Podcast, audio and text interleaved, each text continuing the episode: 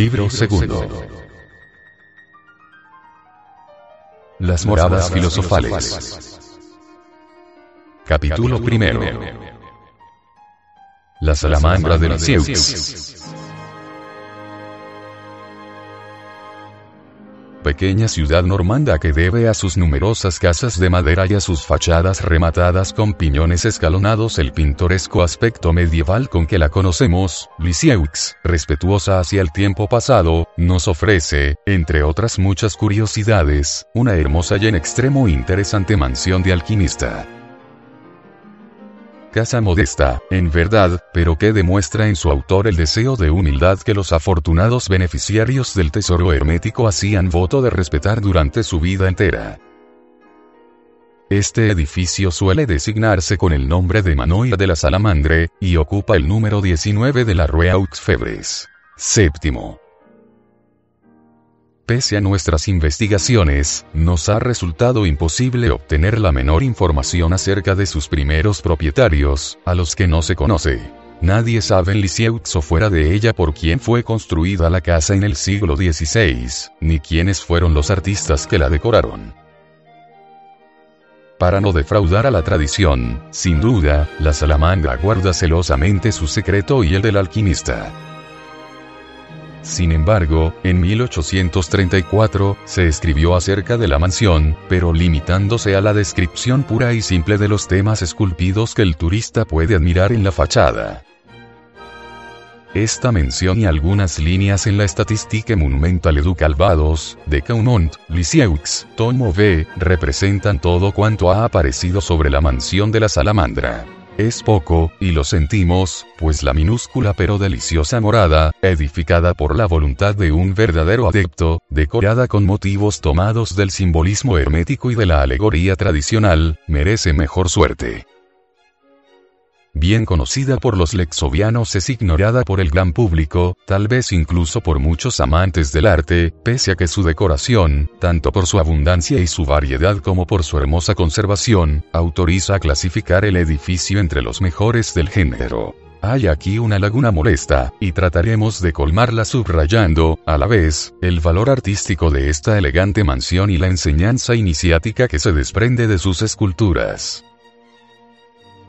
El estudio de los motivos de la fachada nos permite afirmar, con la convicción nacida de un análisis paciente, que el constructor del Manoir fue un alquimista instruido que dio la medida de su talento. En otros términos, un adecto poseedor de la piedra filosofal. Certificamos, asimismo, que su afiliación a algún centro esotérico, que tenía muchos puntos de contacto con la dispersa orden de los templarios, se revela como indiscutible. Pero, ¿cuál podía ser aquella fraternidad secreta que se honraba en contar entre sus miembros al sabio filósofo de Lisieux? Forzados nos vemos a confesar nuestra ignorancia y a dejar la cuestión en suspenso. Sin embargo, y aunque sintamos una invencible repugnancia por la hipótesis, la verosimilitud, la relación de fechas y la proximidad de los lugares nos sugieren ciertas conjeturas que vamos a exponer a título de indicación y con todas las reservas. Aproximadamente un siglo antes de la construcción del Manoir de Lisieux, tres compañeros alquimistas laboraban en Flers, Orne, donde realizaban la gran obra en el año 1420 eran Nicolás de de gentil gentilhombre, Nicolás Oniel Bayois, llamado también Le Bayois, y un sacerdote de nombre Pierre Bicotto Vitecoq. Este último se califica a sí mismo de capellán y servidor doméstico del señor de Grosparmi. Tan solo de Grosparmi poseía alguna fortuna con el título de señor y el de conde de Flers. Sin embargo, fue Valois quien descubrió primero la práctica de la obra y la enseñó a sus compañeros, como lo da a entender en sus singlibres. Tenía entonces 45 años, lo que sitúa la fecha de su nacimiento en el año 1375.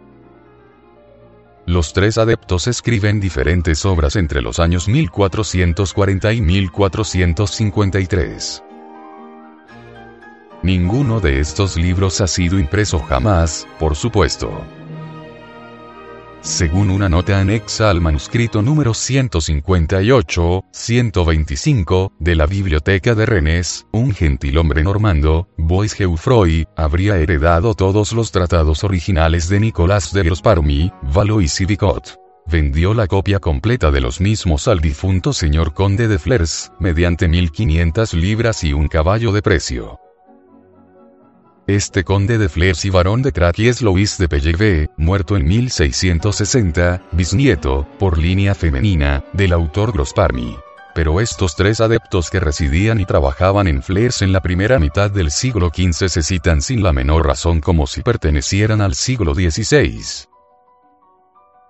En la copia que posee la biblioteca de Rennes, se dice con claridad, no obstante, que habitaban en el castillo de Flers, del que Grosparmy era propietario, en el cual lugar hicieron la obra filosófica y compusieron sus libros. El error inicial, consciente o no, procede de un anónimo autor de las notas tituladas Remarques, escritas al margen de algunas copias manuscritas de las obras de Grosparmy que pertenecieron al químico Chevreul. Este, sin controlar, por lo demás, la cronología fantástica de estas notas, aceptó las fechas, sistemáticamente atrasadas un siglo por el escritor anónimo, y todos los autores lo siguieron y arrastraron a porfía aquel error imperdonable. Vamos a restablecer la verdad brevemente. Alfred de Caix, después de haber dicho que Louis de Pelleve murió en la miseria en 1660, añade. Según el documento que precede, la tierra de Flers habría sido adquirida por Nicolás de Grosparmy, pero el autor de las remarques está aquí en contradicción con el señor de la Ferriere, que cita en la fecha de 1404 a un tal Raúl de Grosparmy como señor del lugar. Nada es más cierto, aunque, por otra parte, Alfred de Caix parezca aceptar la cronología falsificada del anotador desconocido. En 1404, Raúl de Grosparmiera, en efecto, señor de Beauville y de Flers, y aunque no se sepa a título de qué se convirtió en propietario, el hecho no puede ser puesto en duda. Raúl de Grosparmy escribe el conde Héctor de la Ferriere debe de ser el padre de Nicolás de Grosparmy, quien dejó tres hijos de Marie de Roeux, Jean de Grosparmy, Guillaume y Maturín de Grosparmy, y una hija, Guillemette de Grosparmy, casada el 8 de enero de 1496 con Germain de Grimouville. En esta fecha, Nicolás de Grosparny había muerto, y Jean de Grosparny, barón de Flers, su primogénito, y Guillaume de Grosparny, su segundo hijo, concedieron a su hermana, en consideración a su casamiento, 300 libras tornesas en dinero contante, y una renta de 20 libras por año readquirible por el precio de 400 libras tornesas. He aquí, pues, perfectamente establecido que las fechas que constan en las copias de los diversos manuscritos de los Parmi y de Valois son rigurosamente exactas y del todo auténticas. A partir de ese momento, podríamos considerarnos eximidos de buscar la concordancia biográfica y cronológica de Nicolás Valois, ya que está demostrado que fue el compañero y comensal del señor y conde de Flers pero es conveniente todavía descubrir el origen del error imputable al comentarista, tan mal informado, de los manuscritos de Chevreul. Digamos, asimismo, que podría proceder de una homonimia molesta, a menos que nuestro anónimo, cambiando todas las fechas, haya querido hacer el honor a Nicolás Valois del suntuoso palacio de Caen, construido por uno de sus sucesores. Nicolás Valois pasa por haber adquirido, hacia el final de su vida, las cuatro tierras de Escoville, de Fontaines, de Mesnil Guillaume y de Maneville. El hecho, no obstante, no ha sido probado en absoluto, pues ningún documento lo confirma aparte la afirmación gratuita y sujeta a reservas del autor de las remarques ya citadas. El viejo alquimista, artesano de la fortuna de los Levallois y señores de Escoville vivió como un sabio, según los preceptos de disciplina y de moral filosóficas. Quien escribía a su hijo, en 1445, que la paciencia es la escalera de los filósofos, y la humildad, la puerta de su jardín no podía seguir el ejemplo ni llevar la vida de los poderosos sin traicionar sus convicciones. Es probable, pues, que a los 70 años, sin otra preocupación material que sus obras, acabara en el castillo de Flers una existencia de labor, de calma y de simplicidad en compañía de los dos amigos con quienes había realizado la gran obra. Sus últimos años, en efecto, fueron consagrados a la redacción de las obras destinadas a moldear la educación científica de su hijo, conocido, tan solo con el epíteto del piadoso y noble caballero al que Pierre Bicot dispensaba instrucción iniciática oral. El sacerdote Bicot es quien se sobreentiende, en efecto, en ese pasaje del manuscrito de Valois. En el nombre de Dios Todopoderoso, sabe, hijo mío bien amado, cuál es mi intención por los extremos que a continuación declaro. Cuando, en los últimos días de mi vida, mi cuerpo esté presto a ser abandonado por mi alma y no haga sino esperar la hora del Señor y del último suspiro, es mi deseo dejarte como testamento y última voluntad estas palabras, por las cuales te serán enseñadas muchas cosas hermosas relativas a la muy digna transmutación metálica. Por eso te he hecho enseñar los principios de la filosofía natural, a fin de hacerte más capaz para esta santa ciencia. Los cinco libros de Nicolás Valois, en el comienzo de los cuales figura este pasaje, llevan la fecha de 1445 sin duda, la de su terminación, lo que permitiría pensar que el alquimista, contrariamente a la versión del autor de las Remarques, murió a una edad avanzada puede suponerse que su hijo, educado e instruido según las reglas de la sabiduría hermética, tuvo que contentarse con adquirir las tierras del señorío de Escoville, o de percibir las rentas si había heredado aquellas de Nicolás Valois. Sea como fuere, y aunque ningún testimonio escrito venga en nuestra ayuda para colmar esta laguna, una cosa sigue siendo cierta, y es que el hijo del alquimista, adecto a su vez, Jamás mandó edificar todo parte de esa propiedad, no dio un solo paso para la confirmación del título que estaba vinculado a ella y nadie, en fin, sabe si vivió en Flers como su padre o si fijó su residencia en Caen. Probablemente, se debe al primer poseedor reconocido de los títulos de Hidalgo y Señor de Escoville, de Mesnil Guillaume y otros lugares a quien se debe el proyecto de edificación del Palacio del Grande Cheval, realizado por Nicolás Levallois, su primogénito, en la ciudad de Caen.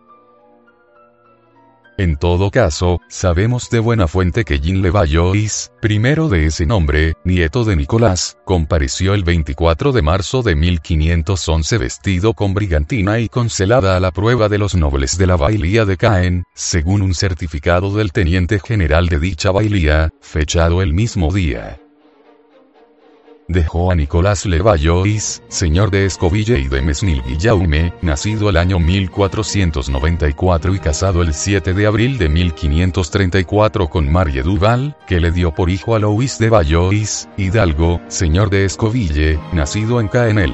18 de septiembre de 1536 el cual se convirtió, a continuación, en consejero secretario del rey. Es, pues, Nicolás Levallois, bisnieto del alquimista de Flers, quien manda emprender los trabajos del Palacio de Escoville, los cuales exigieron unos 10 años, aproximadamente, de 1530 a 1541. Al mismo Nicolás Levallois nuestro anónimo, engañado tal vez por la similitud de los nombres, atribuye los trabajos de Nicolás Valois, su antepasado, transportando acá en lo que tuvo por teatro Flers. Según informe de Debras, Les Recherches et Antiquités de la Ville de Caen, p. 132. Nicolás Levallois habría muerto joven, en 1541. El viernes, Día de Reyes, de 1541 escribe el historiador, Nicolás Levallois, señor de Escoville, Fontaines, Mesnil Guillaume y Maneville y el más opulento de la ciudad entonces, cuando debía sentarse a la mesa, en la sala del pabellón de esa hermosa y soberbia morada, cerca del Carrefour Saint-Pierre, que había hecho edificar el año precedente, al comer una ostra, a la edad, más o menos, de 47 años, cayó muerto de súbito de una apoplejía que le sofocó. En la localidad, se designaba el Palacio de Escoville con el nombre de Hotel du Grande Cheval. Según el testimonio de Bauquelindes y Beteaux, Nicolás Levallois, su propietario, habría consumado la gran obra en la ciudad donde los jeroglíficos de la mansión que hizo construir y que se ve aún, en la plaza de Saint-Pierre, frente a la gran iglesia de ese nombre, dan fe de su ciencia. Habría pues jeroglíficos, añade Robillard de Beaurepaire en las esculturas del Palacio del Grande Cheval, y sería entonces posible que todos esos detalles, que parecen incoherentes, tuvieran una significación muy precisa para el autor de la construcción y para todos los adeptos de la ciencia hermética, versados en las fórmulas misteriosas de los antiguos filósofos, de los magos, de los brahmanes y de los cabalistas. Por desgracia, de todas las estatuas que decoraban aquella elegante morada, la pieza principal, desde el punto de vista alquímico, era aquella que, colocada encima de la puerta, chocaba primero a la vista del transeúnte y había dado su nombre a la vivienda, el grande cheval descrito y celebrado por todos los autores contemporáneos ya no existe hoy. Esta estatua fue implacablemente destrozada en 1793. En su obra titulada Les Origines de Caen, Daniel Webb sostiene que la escultura ecuestre pertenecía a una escena del Apocalipsis. Capítulo 19, 5, 11 contra la opinión de Bardou, párroco de Cormelles, que veía en ella a Pegaso, y de De la Roque, que reconocía la propia efigie de Hércules.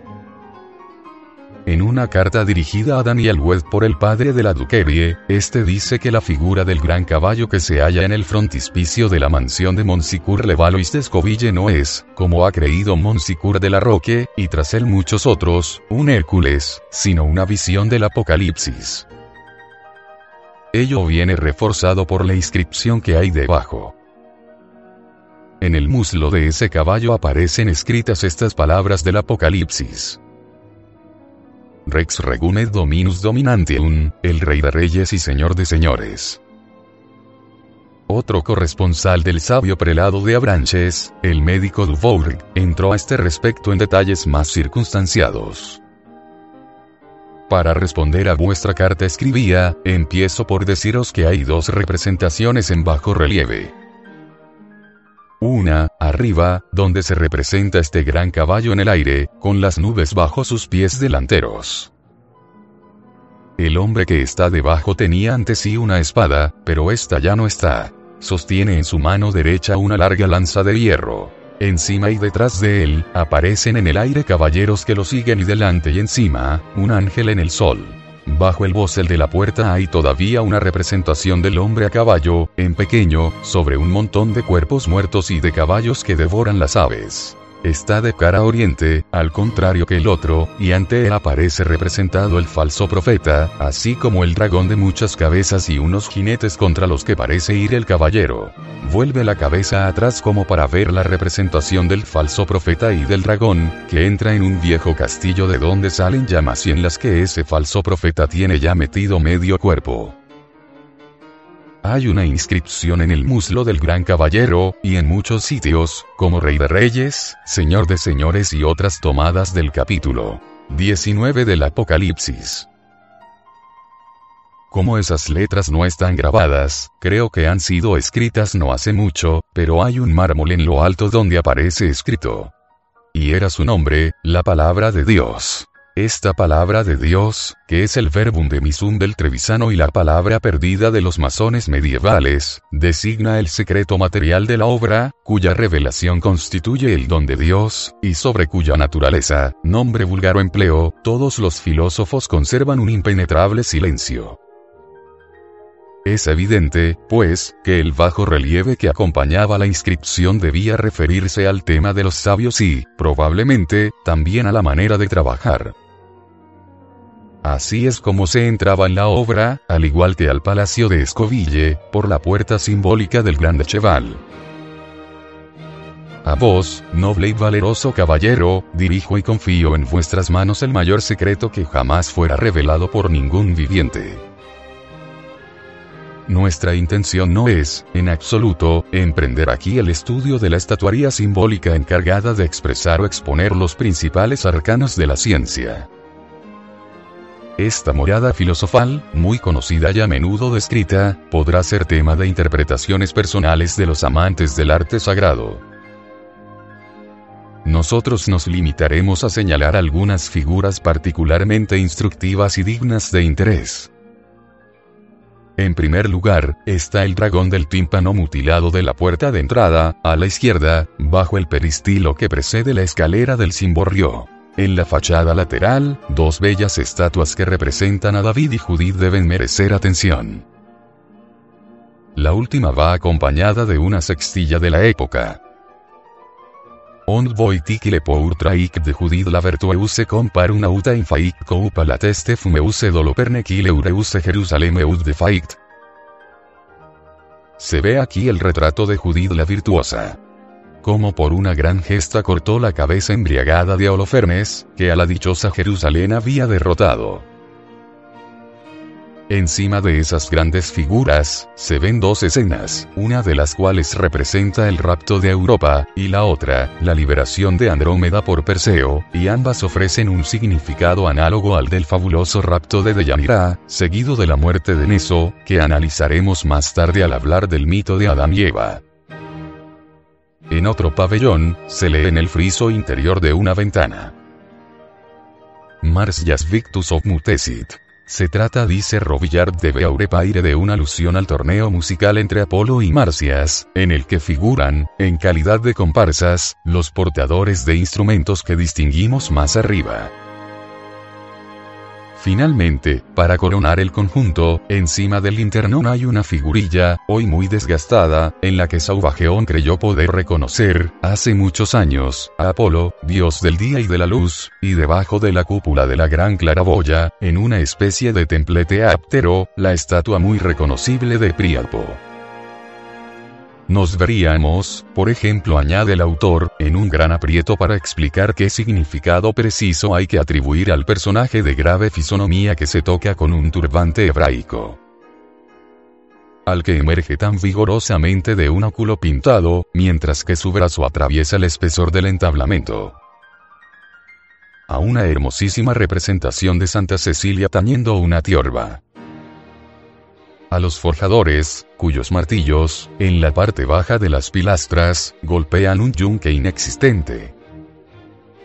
A las decoraciones exteriores, tan originales, de la escalera de servicio con la divisa. Labor improbus omnia vincit. Tal vez no hubiera sido inútil, por otra parte, para penetrar el sentido de todas esas esculturas, investigar acerca de las tendencias espirituales y de las ocupaciones habituales de quien así las prodigó en su casa. Se sabe que el señor de Escoville era uno de los hombres más ricos de Normandía, y lo que se sabe menos es que, desde siempre, se había entregado con apasionado ardor a las investigaciones misteriosas de la alquimia. De esta sucinta exposición debemos retener, sobre todo, que existía en Flers, en el siglo XV, un núcleo de filósofos herméticos que estos pudieron formar discípulos lo que viene confirmado por la ciencia transmitida a los sucesores de Nicolás Valois, los señores de Escoville y crear un centro iniciático. Que la ciudad de Caen se halla a una distancia casi igual de Flers y de Lisieux, por lo que sería posible que el adecto desconocido, retirado al Manoir de la Salamandre hubiera recibido su primera instrucción de algún maestro perteneciente al grupo oculto de Flers o de Caen. En esta hipótesis no hay imposibilidad material ni inverosimilitud, pero aún así no nos atreveríamos a otorgarle más valor del que puede esperarse de esta clase de suposiciones. Asimismo, rogamos al lector que la admita como la ofrecemos, es decir, con la mayor reserva y a simple título de probabilidad.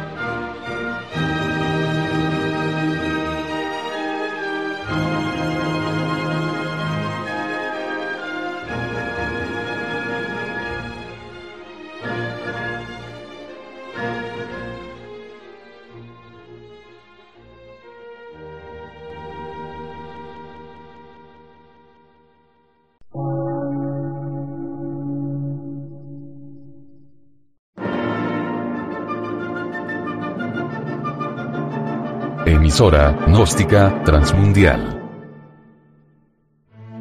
Por una nueva civilización y una nueva cultura, sobre la faz de la Tierra.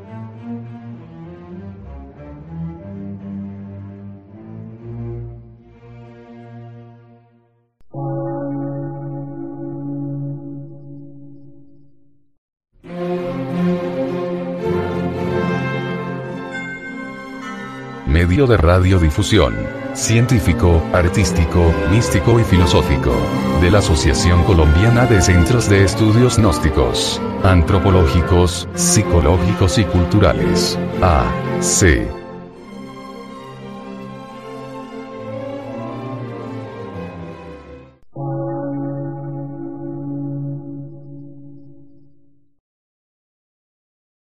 Lectura en movimiento. Difusión sin fronteras.